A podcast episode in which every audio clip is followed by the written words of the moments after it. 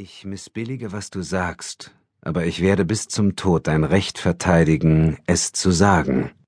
Evelyn Beatrice Hall, The Friends of Voltaire, 1906.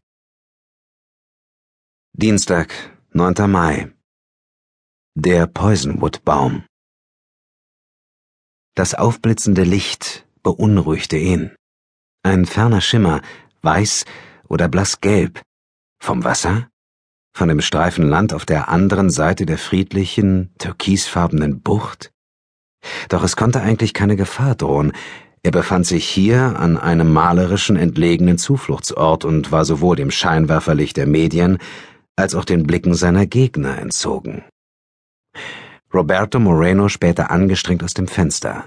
Er war zwar erst Ende dreißig, aber er hatte schlechte Augen, und so schob er seine Brille höher die Nase hinauf und ließ den Blick über das Gelände schweifen, über den Garten vor dem Fenster der Suite, den schmalen weißen Strand, die Wogen der blaugrüne See.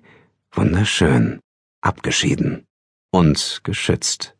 Kein Boot schaukelte auf den Wellen, und selbst wenn ein Feind von seinem Aufenthalt hier erfahren und sich mit einem Gewehr unbemerkt durch das kleine Industriegebiet geschlichen haben könnte, das auf der Landzunge anderthalb Kilometer jenseits des Wassers lag, hätten die Entfernung und der Dunst seine Sicht behindert und einen Schuss unmöglich gemacht. Nun blitzte und schimmerte nichts mehr. Du bist in Sicherheit, ganz bestimmt. Doch Moreno blieb trotzdem argwöhnisch. Für ihn bestand stets ein gewisses Risiko, genau wie damals für Martin Luther King oder Gandhi. So sah sein Leben nun mal aus. Er hatte keine Angst vor dem Tod, aber er befürchtete, sterben zu müssen, bevor er sein Werk vollenden konnte, und jung wie er war, blieb für ihn noch viel zu erledigen. Das außergewöhnliche Ereignis, dessen Vorbereitungen er gerade erst abgeschlossen hatte, vor einer Stunde oder so, und das beträchtliche Aufmerksamkeit erregen würde, war beispielsweise nur eines von einem ganzen Dutzend, die für das nächste Jahr geplant waren, gefolgt von einer potenziell vielversprechenden Zukunft. Der stämmige Mann mit dem schlichten, sandfarbenen Anzug, dem weißen Hemd und der königsblauen Krawatte, oh, oh, wie karibisch, schenkte zwei Tassen Kaffee aus der Kanne ein, die der Zimmerservice soeben gebracht hatte. Er kehrte zum Sofa zurück und reichte eine dem Reporter, dessen Diktiergerät aufnahmebereit auf dem Tisch lag. Möchten Sie Milch oder Zucker, Senor de la Rua? Nein, vielen Dank.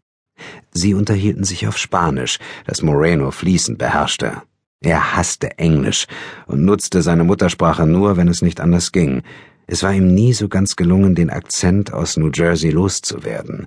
Wann immer er die eigene Stimme hörte, fühlte er sich in seine Jugend in den USA zurückversetzt und musste an den Vater denken, der viel gearbeitet und ein maßvolles Leben geführt hatte, während die Mutter beim Trinken jegliches Maß verlor. Trostlose Landschaften, Schikanen durch die Rüpel von der nahen Highschool, dann die Rettung, der Umzug der Familie an einen Ort, der viel schöner war als South Hills und wo sogar die Sprache sanfter und eleganter wirkte. Aber nennen Sie mich doch bitte Eduardo, sagte der Reporter nun. Und äh, ich bin Roberto.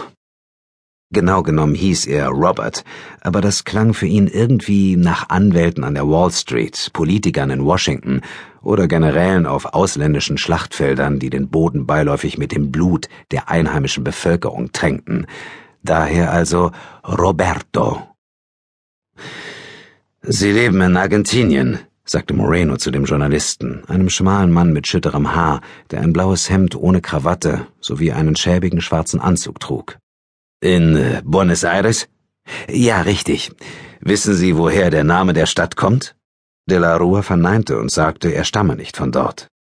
Also die wörtliche Bedeutung ist natürlich äh, gute Luft, sagte Moreno.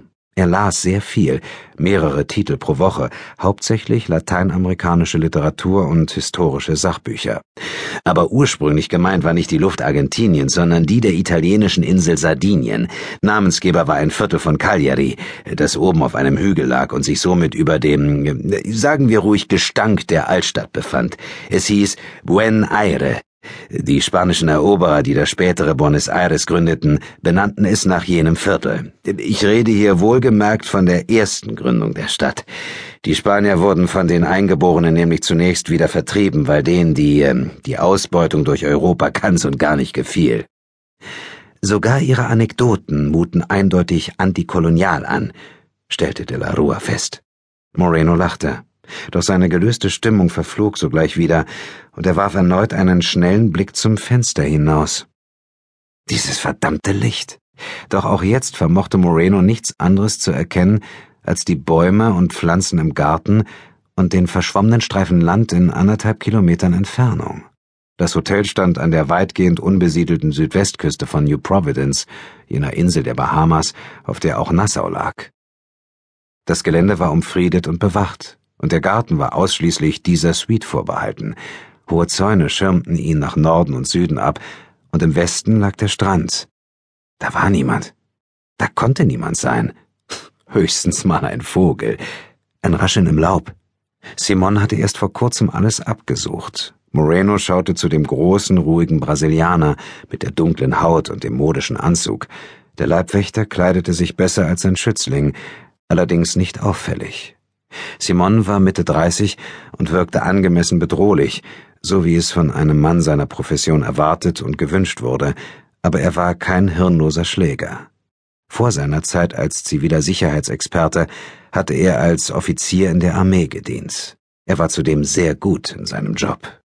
Simons Kopf fuhr herum, er hatte den Blick seines Chefs bemerkt, trat sofort ans Fenster und sah hinaus. Bloß irgendein Lichtblitz, erklärte Moreno. Der Leibwächter schlug vor, die Vorhänge zuzuziehen. Nicht nötig. Moreno hatte entschieden, dass Eduardo de la Rua, der auf eigene Kosten in der Touristenklasse aus der Stadt der guten Luft hergeflogen war, es verdiente, den herrlichen Ausblick zu genießen. Ihm war gewiss nur selten Luxus vergönnt, denn man kannte ihn als hart arbeitenden Journalisten auf der Suche nach der Wahrheit und nicht als Verfasser von Gefälligkeitsartikeln für Konzernbosse und Politiker.